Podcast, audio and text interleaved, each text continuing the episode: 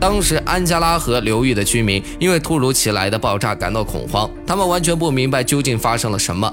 也有一些人宣称世界末日来临了。你们可能都没有意识到，这场爆炸能让接下来的几个星期令欧洲和俄国西部的夜空如同白昼。那年横跨欧亚大陆的地震站也记录到了这场爆炸。那段时间里，前前后后约有几十颗火流星在地球上坠落。对于这场爆炸，人们是如何解释的？直到1927年，通古斯事件的真相才渐渐浮出水面。苏联科学家古里克带着一支探险队探勘。他们想要弄清事情的原委，来到爆炸后的现场，映入眼帘的一幕让他们瞠目结舌。是的，所有树木都朝向爆炸中心点外侧，它们呈辐射状倒下，而在中心点，你却看不到任何巨型坑洞的痕迹。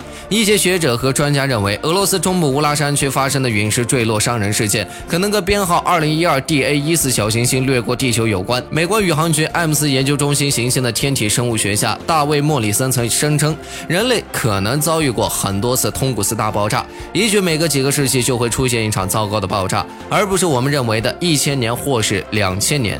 原来人类离灭亡这么近吗？你可能会为此感到难过，因为陨石起源于外太空，处于太空时，它们被称为流星体。一旦它穿越过地球大气层，撞击压力就会让它面目全非。它正在被加热，同时放射出光线，很快它形成了火球，这就是流星。而陨石则是流星和地面撞击后残存的躯壳。说起陨石坠落，尽管人们自然而然会联想到著名的通古斯大爆炸，但是陨石这种简单的解释似乎也无法说明这场爆炸。